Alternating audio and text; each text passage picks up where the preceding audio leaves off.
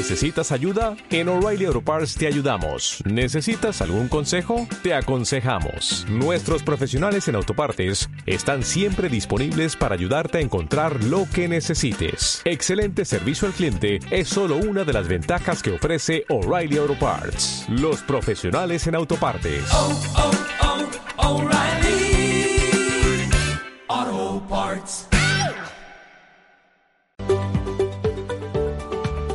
Esta es tu radio 99.1 FM www.candelaria.es.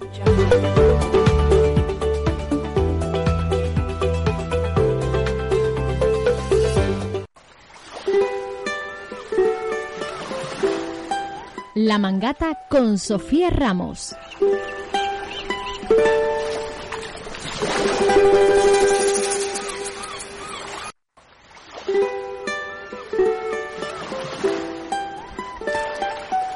Muy buenos días, feliz mañana. Y es que este calorcito de verano y este buen tiempo nos acompaña para realizar un programa de 10 a 11 de la mañana aquí una mangata más en Candelaria Radio, un programa fresquito como cada jueves, un programa que se acerca a la cultura y en el que a través de la música, la literatura, eh, los dos grandes protagonistas de hoy, pues vamos a disfrutar eh, la mejor compañía, en la de ustedes conmigo y en la de el equipo de Candelaria Radio con todos ustedes que nos escuchan cada mañana. Como siempre, los jueves en La Mangata tenemos la oportunidad de acercarnos a la literatura, de ampliar la biblioteca que tenemos en casa y la biblioteca de la radio, por supuesto, como siempre, con Paola Tena y su sección Historias Mínimas.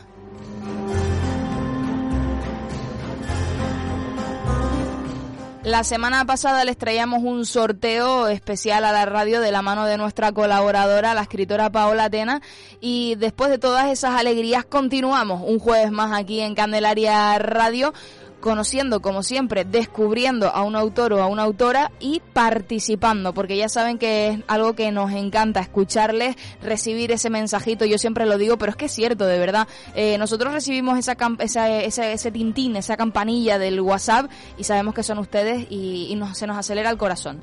Así que, eh, como siempre, en este programa estamos en directo, con lo cual pueden enviarnos un mensaje, pueden llamarnos al 607 030878 como siempre, les recuerdo en Historias Mínimas, les retamos a escribir y luego los leemos y lo compartimos en la radio municipal. También saludarles si nos escuchan desde el podcast, que sé que muchos y muchas de ustedes, eh, pues por diferentes eh, asuntos laborales, por diferentes asuntos horarios, porque nos escuchan desde otras partes del mundo también, pues nos escuchan a través de, del podcast de la radio municipal. Así que gracias por estar al otro lado. Les recuerdo el número de teléfono para estar en contacto durante toda esta hora de 10 a 11 que vamos a descubrir por un lado a Paola la Tena y a partir de las diez y media a otro invitado vinculado al mundo de la música que no les dejará indiferente.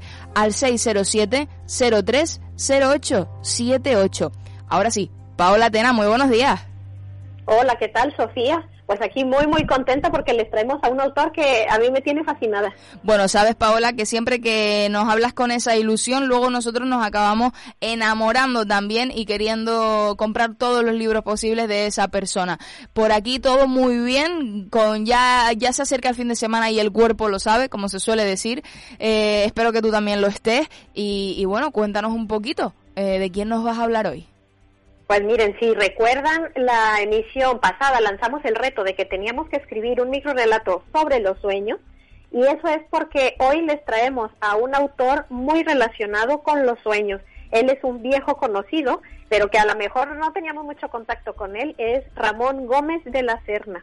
Ramón Gómez de la Serna fue un personaje, un autor muy, muy particular, español, por supuesto, que después se tuvo que ir al exilio, murió en Buenos Aires, pero este autor eh, fue maravilloso en muchos aspectos porque veníamos de los finales de 1800 con esa literatura modernista, un poco encorsetada, con las fórmulas literarias muy desgastadas ya, de que se hacían las cosas de una manera muy rígida, y entonces surge en los 20, bueno, un poquito antes, ¿no? En 1914, él es de la generación del 14, surge esta inquietud de los escritores por romper las formas. Todo lo que estaba hecho de cierta manera tenía que caer y teníamos que experimentar y ser nuevos y dejar que nuestra subconsciente tomara el relevo.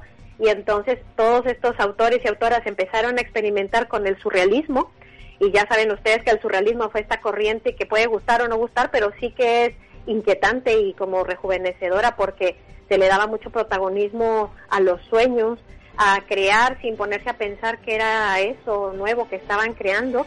Y entonces hoy vamos a hablar de este libro que es editado por eh, la editorial Octaedro, pero los libros de Ramón Gómez de la Serna, él ha sido tan, tan estudiado y ha sido tan editado que, bueno, se los pueden encontrar yo creo que prácticamente en cualquier editorial.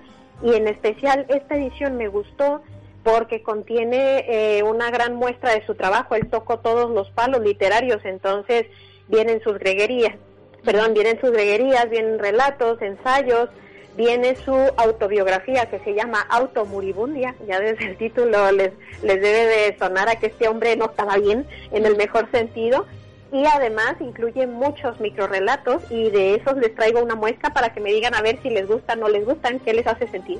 Me parece una propuesta excelente, Paola, así que vamos a conocer a este autor. Fabuloso, pues miren, eh, aquí les tengo precisamente un microrelato que se llama El queso y los sueños. Dice así. Está de moda la interpretación de los sueños y todos debemos contribuir a su mayor claridad. Yo he observado la influencia de la nuez moscada, los cominos y el queso en los sueños. Sobre todo, el queso influye atrozmente en el sueño. El de verdad hace soñar con guerras, con negocios de la guerra, en forrajerías, arneses, cañones, y el que sueña enarbola una bandera y canta cantos de victoria. El de bola da celos, unos celos terribles que hacen encender la luz de la alcoba. El de Roquefort es un queso disparatado, rebelde, que inventa historias incongruentes cuyo final no se logra saber. El de Parma lleva ciudades alegres y ajerias estrepitosas en que hay una contienda sangrienta al final. El de Cabrales da sueños montañeses, sombríos, en que la tierra se encrespa y hay una mujer dura, amiga del deber, que no deja respiro a la vida. El de Gruyère es queso mundano, que lleva salones donde hay damas descotadas y en los que sucede un robo sensacional al final de la fiesta, o algo por el estilo. Desde luego, lo que tengo descubierto es que siempre el queso es de una influencia directa, fatal y cosmopolita en los sueños. ¿Qué te parece? Me parece maravilloso porque ya a título personal, Paola, te tengo que decir que yo soy una gran quesera. Yo no sé si hay una, una profesión, pero yo estoy dispuesta a dejar el periodismo para ser catadora de queso. Y ya Isa Santana, nuestra técnico, está levantando la mano al otro lado del cristal, así que nada, que si se van que algún día no, estamos aquí ninguna de las dos, no suena la radio y yo no hablo, ya saben que es que nos fuimos y que estamos pues por el mundo catando queso. Pues, pues, este microrelato es para ustedes dos y además mira qué mejor que un buen pan, un quesito y una copita de vino ya. No se me ocurre nada, es que ese es el plan, pero pero es que es un plan maravilloso. Además, eh, yo tengo que presumir de que tenemos aquí en Candelaria muy buenas queserías y yo soy de las que todos los meses, a primero de mes, bueno y cuando se me acaba también regreso, eh, voy a por mi queso, con lo cual maravilloso. Y además si apostamos por nuestros quesos canarios que son una fantasía, pues mejor que mejor. Sí, sí, sí. Yo creo que pocos quesos como los que aquí hay, ¿eh? yo que vengo de fuera, en mi tierra hay uno fabuloso que es el queso de barra menonita. Ese es un queso delicioso, pero después cuando vine y descubrí tantos quesos dije, Dios mío, estoy en el paraíso. ¿Tienes algún, Paola, ya que no te podemos no te podemos cambiar, hacer cambiar de tema o hacerte leer otro otro relato sin preguntarte si tienes algún queso favorito?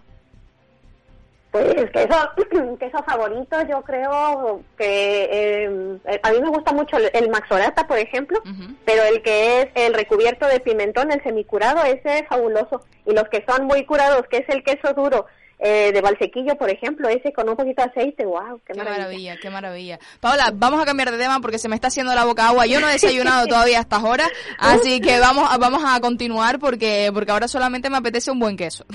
Sí, sí, pues mira, seguimos porque estos relatos son buenos como los quesos, ¿eh? Yo, miren, que les tengo que confesar que leyendo el libro para preparar esta sección es que estaba yo riéndome sola leyendo todo esto, entonces ahora les voy a leer uno de los que me hicieron reír porque es que son absurdos, pero son como maravillosos, entonces este se llama La mano arrancada y dice así, fue una escena relámpago. El tren express partió con arranque súbito. Comenzaba queriendo ganar el minuto de retraso que crean las despedidas. Y el joven de los lentes ahumados se llevó la mano de la que se despedía de él. Un soldado se dio cuenta de lo que sucedía y la joven fue trasladada a la enfermería de la estación y curada con el botiquín de urgencia. Desmayada y sin poder volver en sí, no pudo hacer declaraciones. El jefe de estación se dirigió entonces a la mesa de telégrafo de golpes y comunicó con la lejana estación de Motete, que era la primera en que paraba el express. Devuelvan mano que se llevó viajero apasionado que usa lentes ahumados. ¿Qué te parece? Me parece muy divertido. La verdad es que vemos eh, cómo quizás esa astucia, porque me gustaría quizás llamarlo de esa manera, me parece muy, muy astuto eh, ese arte ¿no? que tiene este autor a la hora de, de narrar. Sí, sí. Y él, miren, que utiliza esto, lo lleva al extremo y muy bien. Esto de y sí, la gente que se pone a escribir ya seriamente, ¿no? Que se mete en ese mundillo, eh, siempre estás mirando el mundo y pensando, ¿qué pasaría si? Y sí, esto. Entonces él dice, bueno, ¿y qué tal si dos que se están despidiendo en el tren, uno arriba en el vagón, otro abajo? ¿Qué tal si? Y sí se lleva la mano. Entonces cuenta eso, ¿sabes? y esto nos sirve mucho, mucho para escribir porque desencadena la imaginación, pensar las posibilidades es, es un método interesante que seguir. La verdad es que es una es una forma muy interesante porque como siempre digo, historias mínimas yo creo que se ha consolidado como una sección aquí dentro de la radio municipal, ¿no? En la que tenemos una primera parte en la que no solamente descubrimos y aprendemos, sino que también vemos formas de escribir y, y tú nos vas comentando pues todos estos detalles que luego nuestros oyentes pues pueden trasladar cuando les mandamos la tarea. Claro, sí, esto es interesante también para que la gente que le guste escribir, no ya para compartir ni publicar ni nada, sino que a lo mejor se sienta y hace un textito o algún recuerdo o algo, bueno, pues tiene sus herramientas, ¿no? Y mira, si te parece bien, terminamos con, con un último. Muy bien, adelante, Paola. Vamos con él. Este se llama El que presintió la catástrofe. Dice así. Yo seguía la descripción que hacía la máquina creando las curvas. Lo más maravilloso del tren es como, siendo una recta y sus vagones rectos, traza curvas tan mórbidas. Todos los vagones por un momento son vagones curvados que al pasar de la curva se enderezan repentinamente. Siguiendo ese maravilloso producirse en curvas y curvaturas, sentí el presentimiento de la catástrofe y me tiré por la ventanilla. Lástima que me matase, pero yo presentí el terrible descarrilamiento cinco minutos antes de que sucediera. ¿Cómo no ha supuesto nadie que ese señor que apareció muerto medio kilómetro antes del lugar del suceso es que se había dado cuenta de la catástrofe invisible? ¡Qué burros! La verdad es que vemos quizás ya una tendencia, ¿no? De esta autora a la picaresca, al doble sentido, y la verdad es que me parece una, una maestría. Sí, sí, este hombre era muy apreciado en su círculo de hecho se reunían en el Café Pombo, que eso es famoso, ¿no? Y entonces él se ponía como a dar cátedra, eh, tenía sus amigos, eh, estimulaban la imaginación, antes todo ese, tipo de tertulias eran muy estimulantes para los escritores, ojalá que todavía existiera algo así, y la verdad es que este hombre eh, sienta precedentes y es como un, un ejemplo a seguir del cual aprender, entonces se los recomiendo mucho porque ya fuera de aprender y todo lo van a disfrutar un montón, les digo yo riéndome sola y riéndome aquí leyéndolos de nuevo, la verdad es que es muy, muy disfrutable es una auténtica maravilla. La verdad es que es un autor que me apunto de cabecera, Paola, porque me ha dejado, ya con el queso me habías ganado, pero es cierto que, que, me ha parecido realmente fascinante y de una magistralidad, como te digo, eh, maravillosa. Paola, por favor, recuérdanos el, el nombre de este autor y también a lo mejor algún el libro de donde ha sacado estos, estos relatos para anotarlos y poder comprarlos y de resto, pues yo creo que hemos tenido un éxito tremendo, me comentabas en las participaciones de esta semana. Sí, sí, hoy, hoy la verdad que les vamos a poner un 10 y estamos muy contentas porque nos hicieron felices después de haber recibido todo esto. Yo les recuerdo, el autor es que desencadenó de toda esta locura eh, eh onírica, es Ramón Gómez de la Serna y la edición del que yo les leí es editorial Octaedro. Se llama Greguerías, Relatos, Ensayos y otros textos, pero bueno, que lo pueden conseguir en otras ediciones, incluso por internet. Si lo buscan como Ramón Gómez de la Serna van a encontrar muchos, muchos textos. Bueno, pues tomamos nota, ampliamos una semana más, un jueves más aquí en La Mangata, en Candelaria Radio, esa biblioteca a través de nuestra sección de cada jueves, que además tanto disfrutamos esa, esta sección, pues que nos abre a la cultura, nos abre a, a lo más fresquito que se viene el fin de semana, como decíamos. Y ahora, eh, como decíamos, cada semana eh, les mandamos un reto. Paola, eh, que es la capitana de este barco de la primera hora de la mañana, nos indica un reto. Eh, tenemos que escribir sobre X tema. En esta ocasión, la semana pasada, les retábamos a hablar sobre los sueños. Y eh, ustedes pues se han portado genial, se han animado a participar y nos han enviado una minificción a eh, nuestros correos, a través de las redes sociales, a través de, del WhatsApp de la radio, a través de todas esas vías que tenemos abiertas para sumarnos, compartir, como bien decía Paola, y disfrutar, que es la principal tarea que tenemos cuando nos retamos cada semana. Eh, Paola, como decías, auténtico éxito. Sí, sí, efectivamente, la verdad que nos dejaron sorprendidas. Nos llegaron microrelatos de varios sitios del mundo, entonces más agradecida todavía. Esto quiere decir que nuestro podcast les gusta, les llega y todo, entonces bueno, escucharlo al aire siempre es un plus, pero recordar que siempre está en el podcast por si alguna vez se despistan, no pueden escucharlo o algo, pues pueden volver a él. Y si les parece bien, bueno, empezamos a leer. ¿Estás de acuerdo? Muy bien, adelante, vamos a ello. Vamos a conocer qué nos han traído los escritores y escritoras de Candelaria Radio. Los vamos a, a, bautizar así. Vale, pues muy bien. Pues mira, ahora tenemos un microrelato que nos llega desde Argentina, en específico desde Tucumán, con Nora Scarpa eh, Filsinger. Ella es eh, escritora argentina y este se llama Literal. Soñé que era un árbol y la cabeza se me llenó de pájaros. ¿Qué te parece? Me parece, mmm, me encanta esto, Paola, de verdad que siempre lo digo y es que me parece que cuanto menos palabras y más se diga, eh, me parece que más acertado eh, es, la, es la publicación, es el, el, escrito, me parece brutal. Sí, 13 palabritas y mira qué hermoso, ¿no? Uh -huh. cómo, transmite, qué lindo es. La verdad es que es una, una maravilla. Eh, Paola, ¿a quién más, ¿con quién más contamos? ¿Desde Argentina nos vamos hasta dónde? Pues volvemos a Tenerife porque tenemos a nuestra incondicional Victoria Sabina Díaz, que le enviamos un saludo, que siempre está muy al pendiente de las emisiones. Y entonces ella nos envía uno que se llama Entre sus brazos sueño. Dice así, me entrego a él sin reparo. Soy poco exigente en estos encuentros. Eso sí, cuando todo termina, quiero sentirme pletórica. Estar con él me renueva por dentro y por fuera. Sin embargo, esta noche no estoy satisfecha necesito más. Así que le digo, lo siento Morfeo, hoy no has dado la talla, y me levanto en busca de un buen vaso de leche caliente. ¿Qué te parece? Me parece que Victoria pues es una, una escritora muy polifacética y que se sabe adaptar a cada una de, la, de, la, de los retos ¿no? que le lanzas y yo creo que cada semana se va superando y que, y que bueno, nos va dando una lección en realidad. Sí, sí, la verdad es que le agradecemos mucho que siempre esté así mandándonos constante y todo y los disfrutamos mucho. Entonces, enhorabuena, Victoria, muchísimas gracias. Y si te parece bien, mira, ahora nos vamos hasta Brasil. Este microrelato nos lo manda Marcia Batista Ramos, que ella es una gran divulgadora de la microficción, hace una labor muy, muy importante porque escribe en muchas revistas. Y entonces ella nos envía uno que se llama Navidad y dice, ha habido empezó a abrir los regalos uno por uno. Por unos segundos pensó en el chocolate caliente sobre la mesa, pero el interés por los regalos fue mayor. Extasiado, agarró cada juguete, miró, besó, acarició. De repente sintió un fuerte tirón en su brazo y una potente voz diciendo, Vamos, Carlitos, despierta. Es hora de ir a recoger cartones en la calle. ¿Qué te parece? Me parece que yo creo que Paola no me tenías que haber dado esas pistas previas de que es una persona experimentada en esta área porque, bueno, eh, yo no lo soy, pero sí que es verdad que se, que se notan esas pinceladas, ¿no?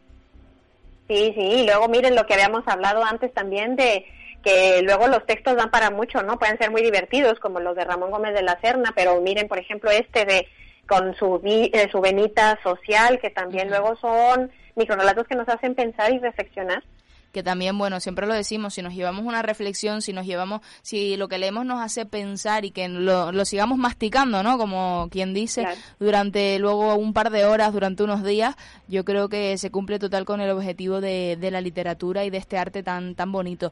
Así que muchísimas gracias a esta autora, además desde Brasil, madre mía, eh, nos sorprendemos cada vez que, pues, que tenemos esta internacionalidad, nunca mejor dicho, y eh, sobre todo también a través del podcast, por eso quería hacer hincapié al principio del programa y agradecerles, bueno, pues que si no pueden escucharnos en directo por temas horarios, por temas de trabajo, bueno, pues que sepan que siempre tienen una cita y que creamos este espacio seguro y, hogareño, ¿no? Eh, cada jueves aquí en la radio municipal. ¿A quién más tenemos? Pues miren, ahora permanecemos todavía en el continente americano, pero ahora nos vamos hasta México y Carla Barajas nos envía un relato que se llama No puedo dormir. Dice, encontré los dibujos del espeluznante hombre de arena en el cuarto de Natanael. He soñado que me arroja un puño de arena y mis ojos sangran, que me mete en un saco y me lleva a la luna donde me esperan sus hijos, listos para punzar con sus picos encorvados, así como estaba dibujado y escrito con horrenda caligrafía en el suelo del closet.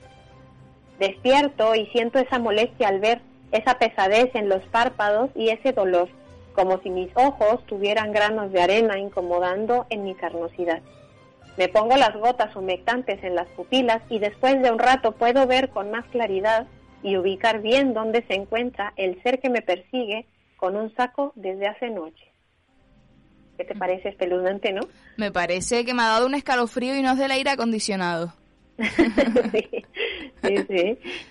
Que por cierto, este este cómico, bueno, el que hace referencia, ¿no? este hombre de arena, es eh, me parece que es de Neil Gaiman, si no me equivoco, que Neil Gaiman también es un escritorazo no escribe mucha microficción, por lo cual va a ser difícil que lo tengamos aquí, pero les recomiendo que si tienen un cómic de él o si tienen un libro de él, por favor aprovechen lo que es maravilloso. Yo todavía no he leído nada de Neil Gaiman que no me guste, entonces con eso les digo todo. Bueno, pues otra referencia que nos guardamos y que atesoramos, Paola.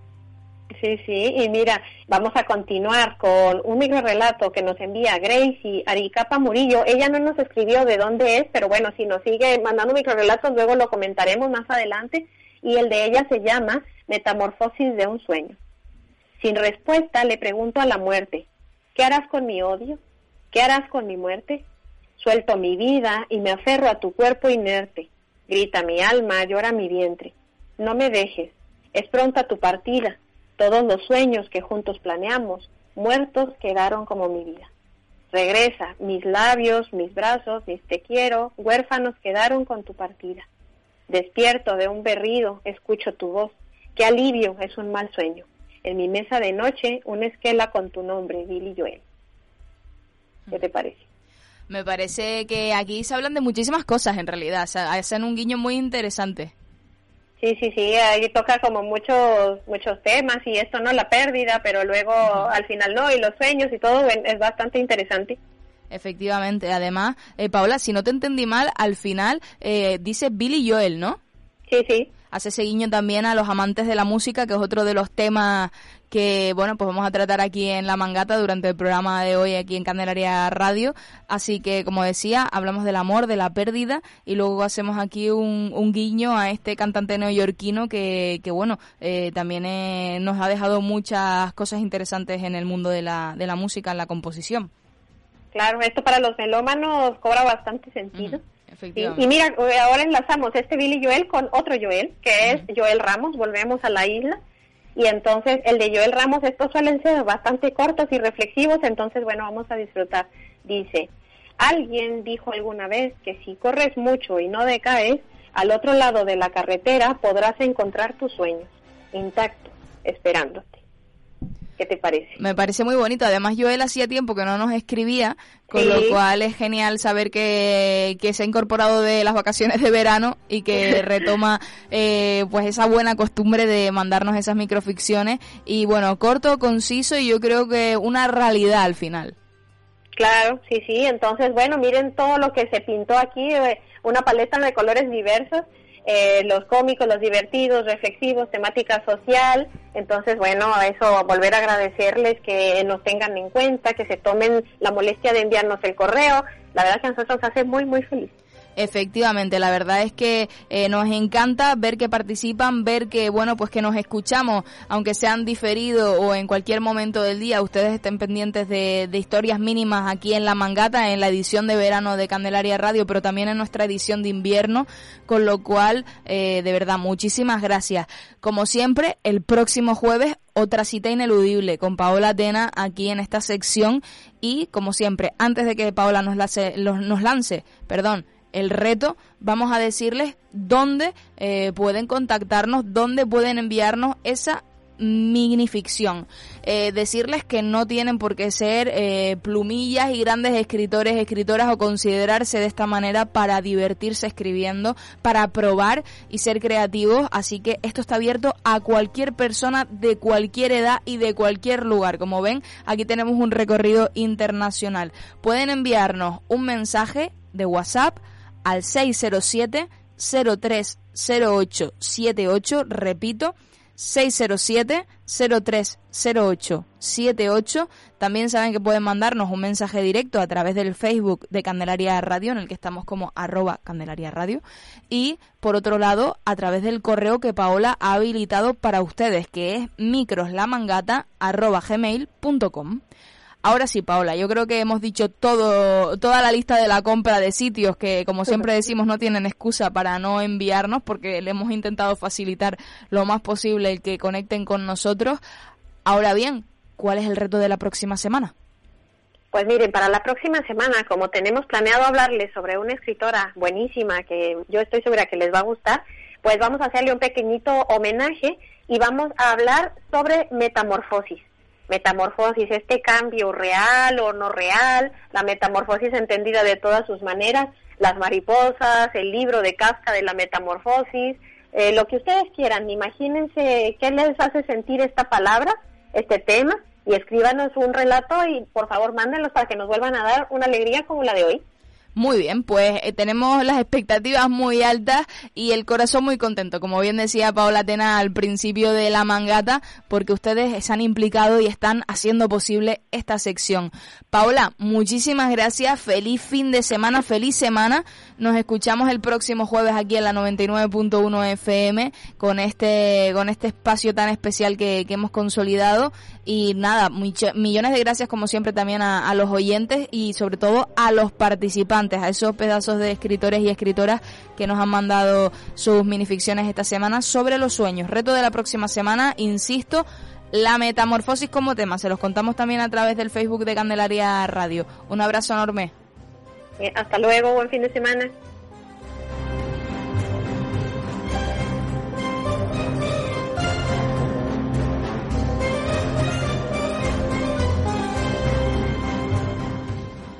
Bueno, como les adelantaba al principio de la mangata, continuamos aquí en la 99.1 FM en Candelaria Radio y les cuento que hoy tenemos dos grandes protagonistas, la literatura y la música. Para ello les voy a ir dando unas pistas sobre nuestro próximo invitado que además ya lo tenemos por el estudio de la radio municipal. Vamos a escuchar uno de sus últimos temas, una canción que seguro que no les deja eh, indiferente.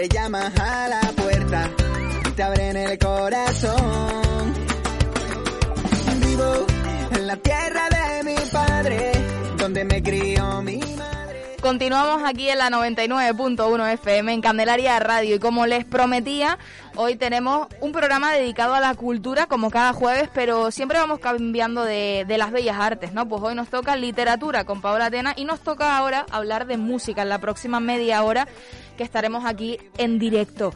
Hoy vamos a presentarles al autor, al artista que sonaba anteriormente. Les dejaba con un gran tema donde los sueños vuelven a nacer y hoy pues ustedes se habrán preguntado, oye, es la primera vez que esta canción suena en la radio quién es esta persona. Bueno, pues vamos a conocer su trayectoria, vamos a conocer los entresijos de su carrera eh, aquí y además tenemos la suerte de tenerle en, presencialmente en estudio, que además esto es algo que, la, crisis sanitaria nos ha hecho echar mucho de menos. Adán Sevens, muy buenos días. Muy buenos días, eh, Sofía, y muy buenos días a todos los oyentes. Muchísimas gracias por estar con nosotros, por, pues, por hacer posible esta entrevista. Eh, vamos a hacer una previa introducción, si te parece. Eh, tú corrígeme si me equivoco, a ver si voy a levantar yo falso testimonio, no queremos eso. Eh, naces en Madrid en los 70 sí. Y perteneciste a la banda de pop rock madrileña llamada Metro en los años 80-90 como bajista y compositor, con lo cual entendemos que lo de la música te viene desde, desde, desde toda la vida. Desde bien pequeño además, porque yo recuerdo que mi hermano compró una guitarra española eh, y mi hermano casi nunca la tocó, pero yo sí la tocaba. Y yo tenía a lo mejor ocho años o por ahí. Y era aquella época, no sé si os acordáis un poquito de esa movida madrileña, donde estaban todo el tema por facciones, se podría decirlo, por, eh, estaban los mods, los punky, los rockers, los tal. Y yo realmente reconozco que siempre he sido muy ecléctico, porque me encantaba el punk de los Pistols, pero también me gustaba los mods, me gustaba, eh, eh, o sea, todo, todo Es que para qué elegir, en la O sea, no, no, yo no elegía, pero yo recuerdo cómo se vestían todos y yo de hecho lo que sí llegué a, a llevar fueron los imperdibles, porque eso me gustó, pero yo solo en una época nada más que se ponían en los pantalones, ¿vale? Y es verdad que yo sí que me, ten- me, me fui sobre todo mucho más hacia el pop e incluso música instru- eh, eh, más experimental, ¿vale?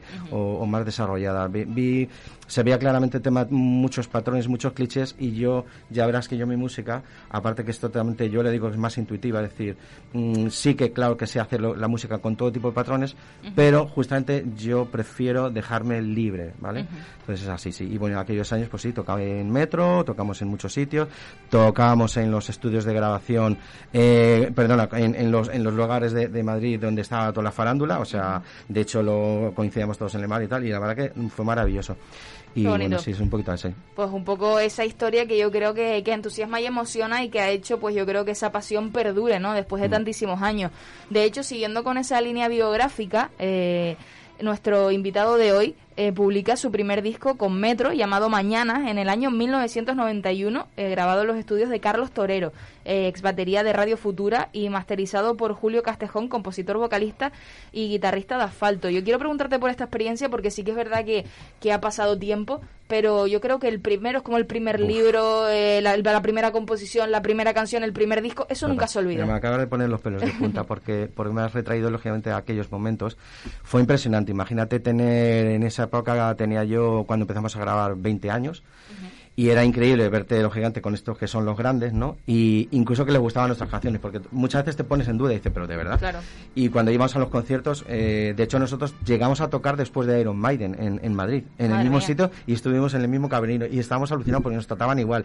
Eh, no me dejaban ni siquiera ni afinar ni el bajo ni nada. No, no, esto aquí tienes todo, ¿no? Y fue una experiencia maravillosa, con gente realmente muy puesta. Es verdad que hicimos con Carlos Torero eh, y con su hermano, que también era guitarrista, eh, que de hecho ellos llegaron a sacar un disco con... A ver si lo sé decir, con... eh, con eh, ay, no me viene ahora a la cabeza, pero luego Bueno, lo, lo recuperamos en cualquier momento. eh, con Stevie Wonder. Ajá, Y, vale. joder, Brutal. No, porque quiero decir que sí que estabas muy... Eso te, te- lo que hacía era aumentarte mucho lo que eran las energías, ¿no? Creer en tu proyecto porque muchas veces sí que pasa que hay muchos músicos de, a, a modo individual, pero la autoestima baja en muchos casos, es decir, porque necesitas ese feedback del público y también el darte a conocer a diferente. Yo recuerdo perfectamente en el Corte Inglés, en todos los sitios donde estaba nuestro disco. O sea, estaba en todos los sitios y yo decía, mi madre. O sea, tú es que ibas ya solo al centro de Madrid a los demás sitios para verlo. Y encima se vendía. O sea, Qué ilusión hace eso, la verdad es que es muy bonito. Y también teníamos esas entrevistas de, de trabajo. Pero eso quedó muy atrás. Eso ya quedó ahí. pero bueno, gracias Bueno. por retraerlo. No, pues, la verdad es que hay que conocer los inicios porque yo creo que siempre se construye. Yo soy muy de las raíces. De hecho, yo tengo una cosa, esto es a título personal, eh, eh, que bueno, yo por porque bueno, pues por, por cariño y demás, yo siempre vengo, eh, una vez al año voy a visitar a, a mis profesores del colegio. Ya muchos de ellos no están, pero yo visito mi colegio y me paseo por allí con el alma en pena, diciendo qué bonito, qué bien lo pasé aquí y qué bonitos recuerdos tengo yo de niña. Pues me parece un detallazo total. Y a mí eso como que me cultiva, ¿no? Y yo creo que por eso siempre, yo soy muy de echar atrás y de echar la vista atrás y de raíces, por eso quería sacarte este tema, porque yo creo que, que los inicios, Sí, como los inicios, nada, para bien y para Total- mal. Totalmente, sí, sí, sí. Así es. De hecho, que te consolida. Es así, efectivamente, sí. efectivamente, yo creo que marca un poco el ritmo de hacia Sí. dónde vas y hacia dónde te diriges. Eh, camino o destino, que se dice. De camino a destino. De camino a Te he destino. encontrado para mí. Efectivamente. Entonces, ahora lo- los oyentes podrán entender esta referencia que hemos hecho, porque es un- el- eh, uno de, los- de los títulos que da pues pie a otro de los temas de nuestro invitado de hoy. Pero previamente, como decíamos, de camino a ese destino, eh, dejas la banda, esa Sí. banda de los inicios, porque Sí. bueno, la, la vida evoluciona. Mm. ¿En qué te embarcas después de esto? Me embarco en una multinacional, eh, que de hecho yo ya estaba, eh, compaginaba el tema de- del trabajo en esa multinacional con, el, con, con la música.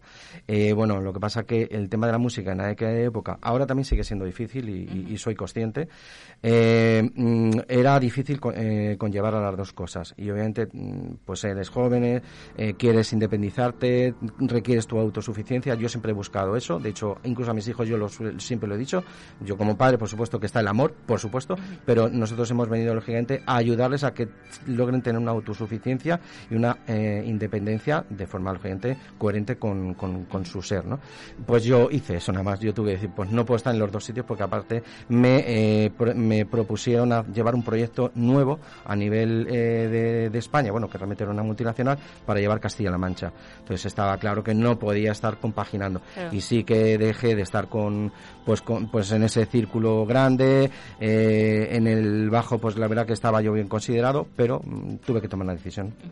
Bueno, es la vida. Es que lo que había. Es la vida. No, La vida pasa. No es que me arrepintiese porque es lo que es, pero también, también siempre he dicho una cosa, lo he echado de menos, pero eso también me propulsó eh, una nueva energía mía interna, es decir, vale, pero tu sueño no lo vas a terminar, es decir, no vas a dejar de materializar lo que tú tienes dentro, ¿vale? Y es lo que un poco hice. Dejé una cosa pero bueno, se cerró una puerta, se abren otras, se abrió la mía interior. Ya decía Machado que caminante no hay camino, se hace camino al andar, ¿no? y en este momento, ¿cuándo vuelves a reconectar con tu sueño y con esa pasión por la música? Eh, bueno, ya cuando yo ya me fui, eh, obviamente te das cuenta de que es verdad que yo tocaba el bajo, eh, la guitarra, siempre suelo componer con guitarra, ya últimamente ya no, ya lo hago con cualquier cosa, puedo iniciar con un piano, o me da igual, hasta con una base rítmica. no, yo empecé a, a adentrarme en mí adentro con las dificultades. Pues a nivel informático, ¿quién sabe grabar? El ordenador, empecé con el Cubase en Windows, con mil problemas, se me cortaba un montón de veces, se paraba, perdí canciones y, nada, empecé a aprender yo solo. Eh, tuve que ser eh, autodidacta absolutamente en, programación, en, todas estas cosas. Bueno, en realmente no programación, no. En tener un, en, tu propio estudio de música en casa, que es lo que empecé a hacer desde que estaba en Ciudad Real. Y de hecho lo he ido mejorando, bueno, ya estoy en otros niveles. ¿Vale? Incluso ya me he hecho hasta el, máster de producción, porque me he acabado haciéndolo yo todo. Porque al final la formación también es importante mm, para evolucionar como artista. Por supuesto, es que eso no puede dejarlo nunca, ni, ni siquiera en tema de, composición. bueno, yo de hecho sigo ahora sigo estando matriculado en la Universidad UNIR en la carrera de música. Otra cosa es que yo voy a mi ritmo y a mi bola. porque adaptando la, formación a tu realidad, pues pero pues esto, es, esto a mí me parece fantástico y creo que las nuevas mm. tecnologías y las nuevas formas de formarnos mm. en, en, formato online, digital, eh, creo que nos va a haber una gran oportunidad porque no nos adaptamos nosotros, sino se adaptan a nosotros. Y yo creo que es lo que necesitamos teniendo en cuenta el ritmo de vida que llevamos, con lo cual es fantástico. De hecho, me resulta curioso porque mucha gente aplaude, ¿no? Eh, no solamente en el plano musical, sino en el tema de las artes, eh, el tema de, de, los prodigios, ¿no? De las personas prodigios que me parece perfecto y de verdad que me parece que tiene un valor incalculable que esto mismo vemos en los programas televisivos que un niño de 8 años te cante de esa manera. es, tremendo. pero yo creo que si no hay una base, no hay una constancia, una responsabilidad y no hay un trabajo, una formación detrás, no te sirve de absolutamente nada. No, no, para nada. Tienes que hacer. Eso es un tema de conciencia, yo le llamo así. O sea, uno tiene que ser consciente de, incluso hasta de su propio propósito de vida, que es complicado también saberlo. Pero a veces eh, uno tiene, eh, no te voy a decir la obligación, pero sí que tiene que realmente indagar en uno. O sea, no vale el tema del resto o, somos dependientes del resto, no. El control, en principio, ha de ser interno. Entonces, eh, a mí la música, por ejemplo, me favorece todo eso, es decir, me deja que cosas que tengo dentro las puedo exportar y materializarlas, ¿vale? Entonces, pero para eso también tienes que seguir formándote. O sea, eso de que no te formes es imposible. Yo, por ejemplo, en Logic, por ejemplo, hay actualizaciones. Yo me meto en actualizaciones. Sigo pagando cursos, por ejemplo, incluso de gente que sabe más que yo, pues yo es que yo pago los cursos y los hago online, ¿vale? El máster de producción, pues claro, yo me iba a Madrid solo a, grabar las voces. Yo me hacía todo en casa. Hasta que dije, bueno, si ese hombre sabe hacerlo, yo también tengo que poder saberlo, ¿no? O no. Pues en tema de esfuerzo. Y si tengo que verme vídeos hasta las tantas, pues, pues, pues, lo veo y me anoto y me anoto las cosas. Y te das cuenta que puedes hacerlo. A lo mejor no con la brillantez del que se dedica a eso, porque yo no me dedico a esto. Eh, esto es una parte de mí, como yo digo, es mi avatar o tengo un personaje. ¿Vale? Y que eso yo en muchas casos a la gente le digo, le animo pues a que haga, que cree y que, que, saque cosas que tiene dentro. Yo creo en el potencial de, de, la persona y yo me lo demuestro a mí mismo que casi todo el mundo puede. O sea, puedes. Lo que pasa es que tienes que tener tus sueños. Efectivamente. Si no tienes sueños, no puedes soñar. Efectivamente. Y tener también la valentía y la osadía de poder perseguirlos, a pesar de que luego el camino, pues, como bien decías, te vayas encontrando diferentes cuestiones y la vida te vaya mm. poniendo otros retos. De mm. hecho, vamos a hacer una parada para escuchar una canción que yo creo que vale mucho de lo que hemos hablado y que tiene una semilla en todo esto que hemos comentado. Vamos a escuchar uno de los temas también de nuestro invitado de hoy, de Adam Sevens, que se llama De Camino a Destino.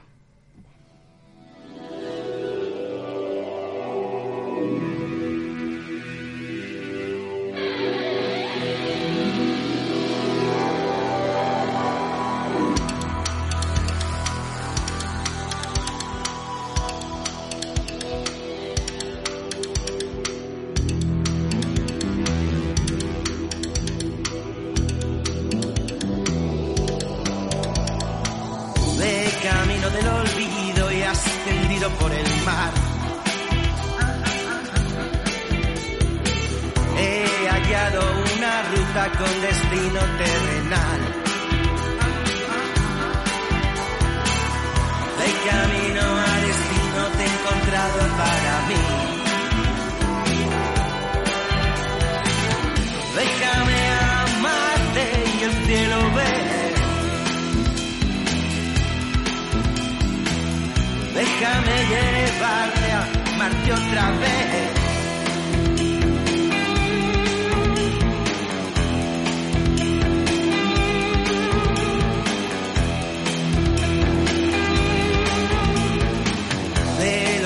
Sabios y los libros aprendí a no volver. No vuelvas atrás ni para ver. Todo lo nuevo conocido integrado está en mi piel. Suéltalo de atrás, estas barreras. De camino a destino te he encontrado para mí.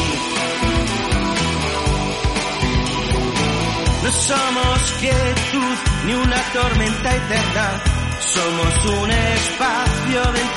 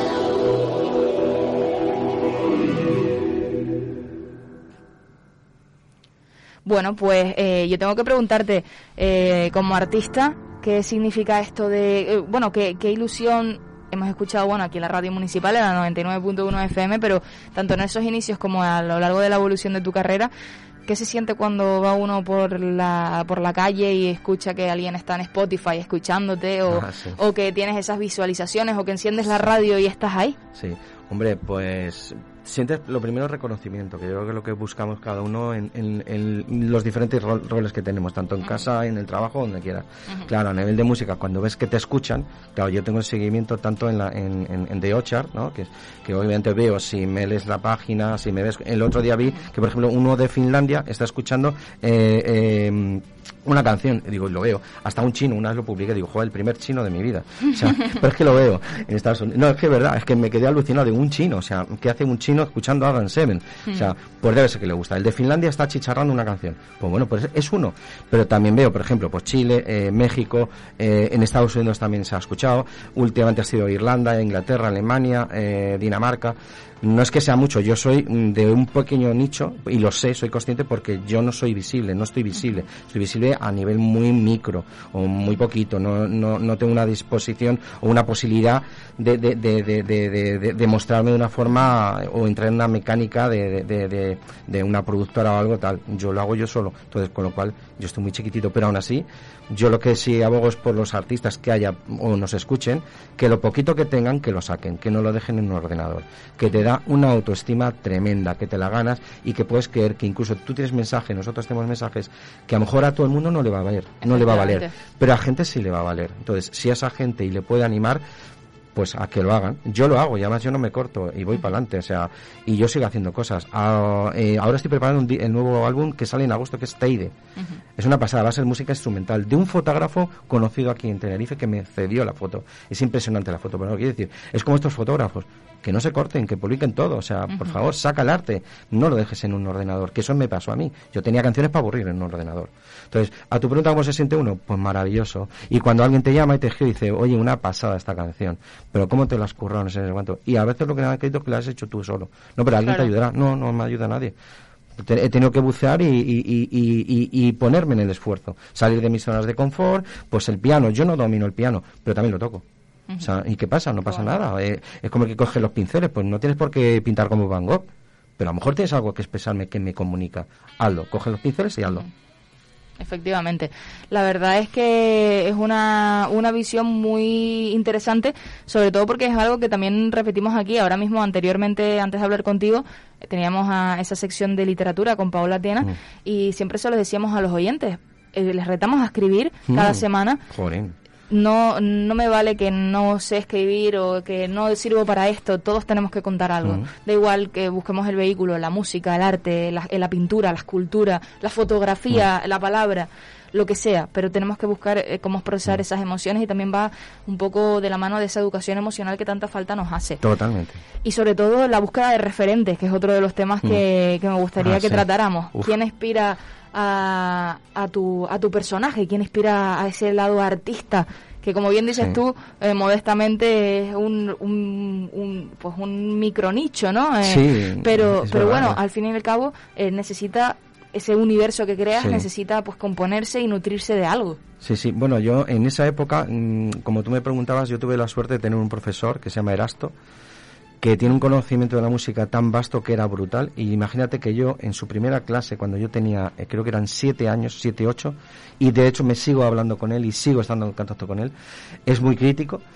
Eh, él me mostraba y me grababa. Yo, yo fui de pequeñito con una cinta virgen y dije, grábame música. Además tenía el, hombre un, aspecto de inglés, aunque es, aunque es español, pero era maravilloso. Bueno, sigue siendo maravilloso.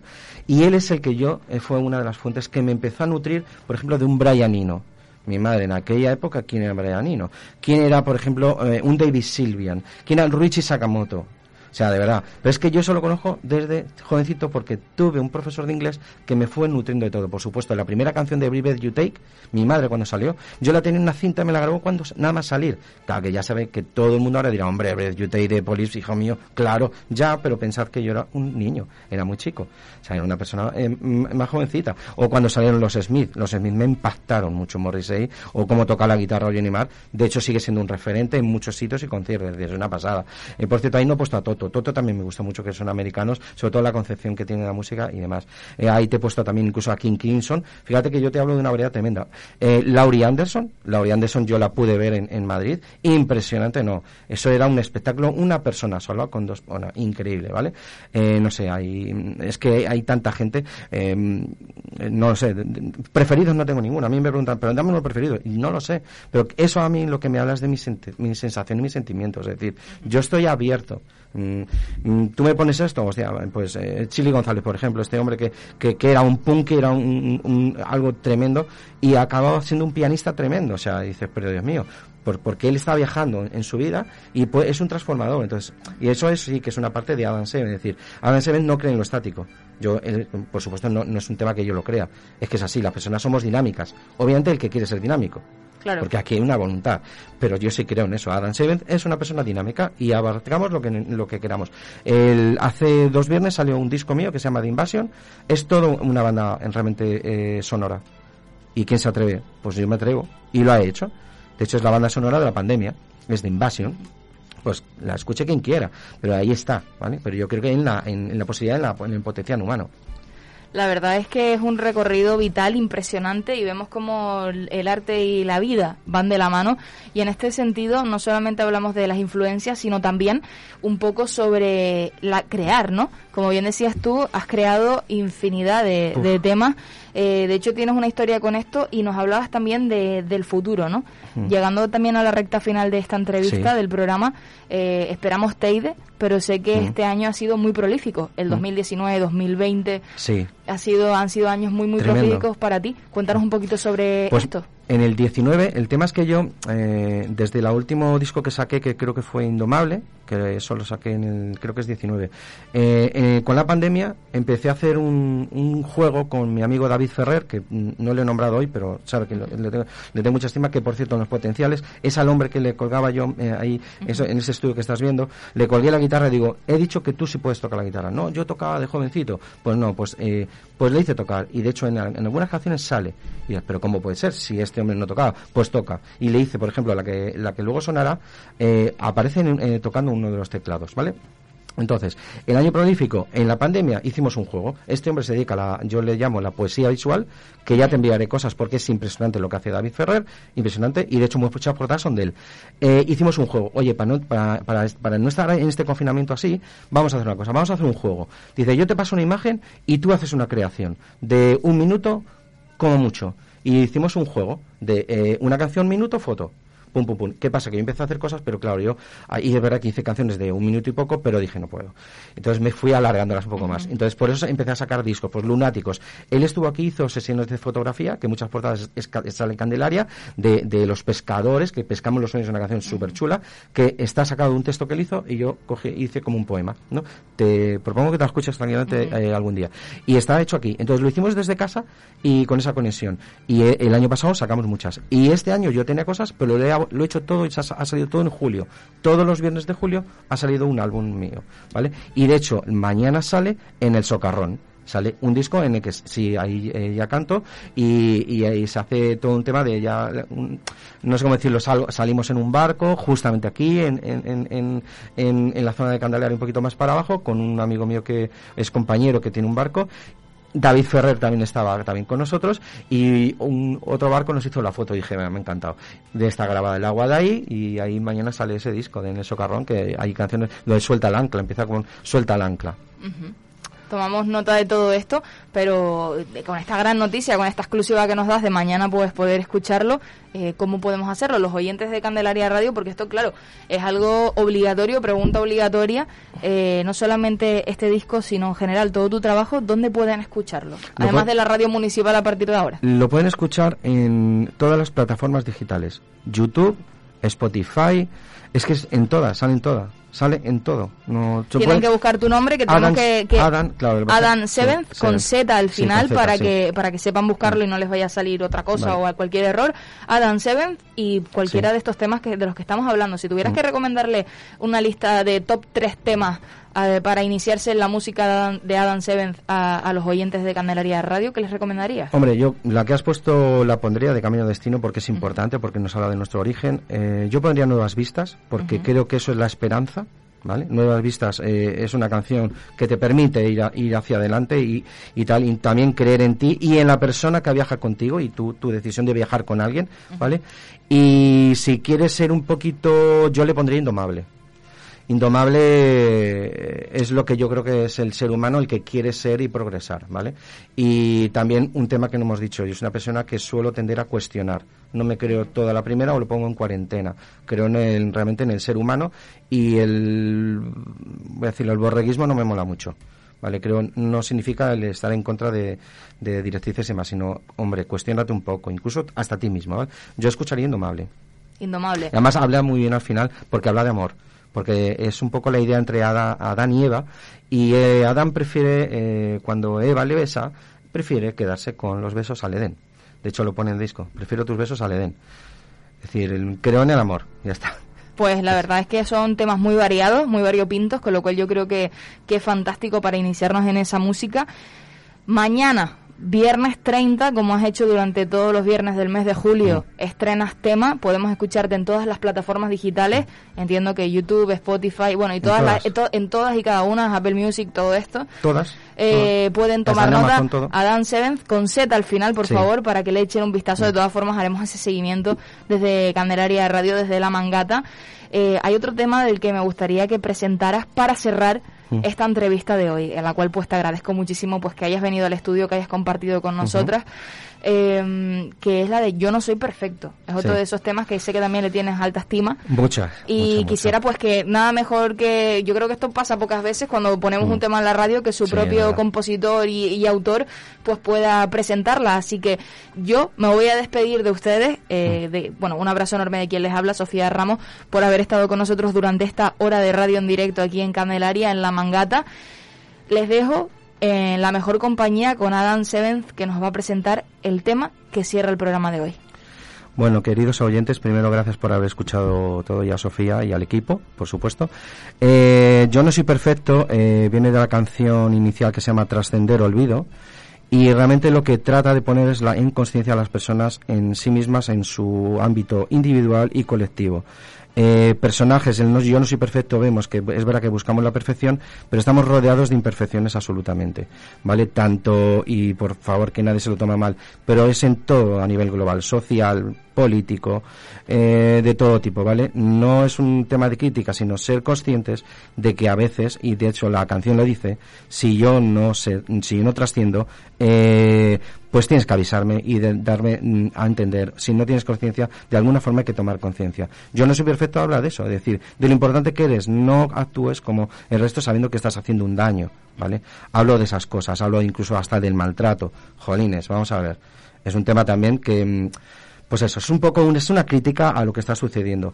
Entiendo que la perfección no existe, por eso yo no soy perfecto, por ello también eh, comento mis errores, ¿vale? Pero es una canción un poco que entra en la conciencia de la persona, ¿vale? Y si es verdad que detalla un poco, no es un tema de crítica hacia nadie ni directa, es un poco descriptivo, ¿vale? muy bien pues vamos a escucharla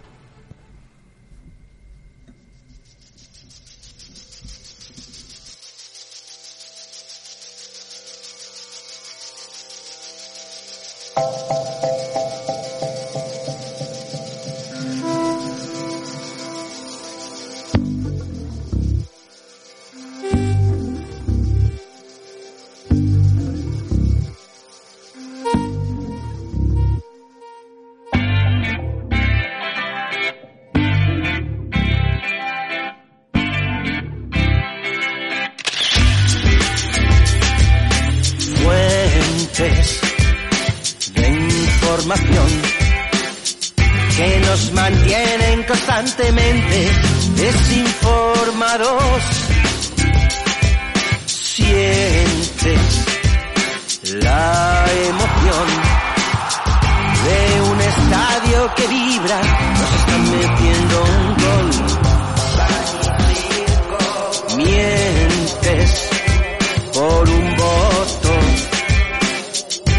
Sectarizas mi mente, en impuestos pago yo.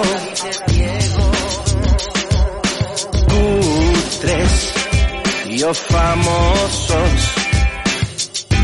Distribuyen mensajes del manipulador. Leyes e interpretador la parte estrecha para mí del embudo. Cafres en la religión. Tocar a niños te sale gratis, para ti no hay prisiones. Hombres, maltratador. Eres un mierda cobarde, mujer señálalo.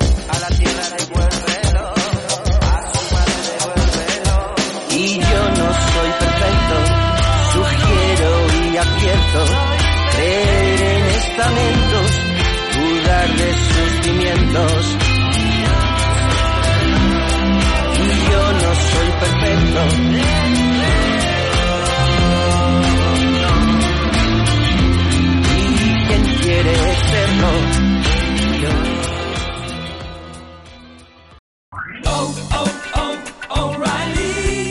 ¿Necesitas ayuda? En O'Reilly Auto Parts te ayudamos. ¿Necesitas algún consejo? Te aconsejamos. Nuestros profesionales en autopartes están siempre disponibles para ayudarte a encontrar lo que necesites. Excelente servicio al cliente es solo una de las ventajas que ofrece O'Reilly Auto Parts. Los profesionales en autopartes. Oh, oh, oh,